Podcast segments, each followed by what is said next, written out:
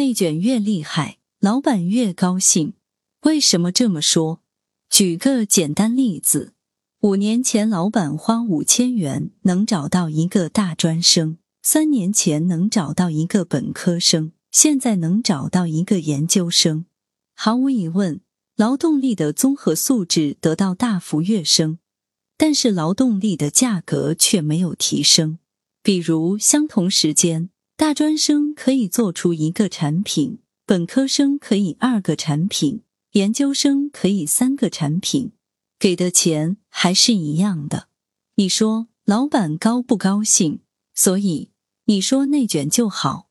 未必，要不然你就卷中卷，卷到极致，卷到前列；要不然就别卷，看自己的优势和条件。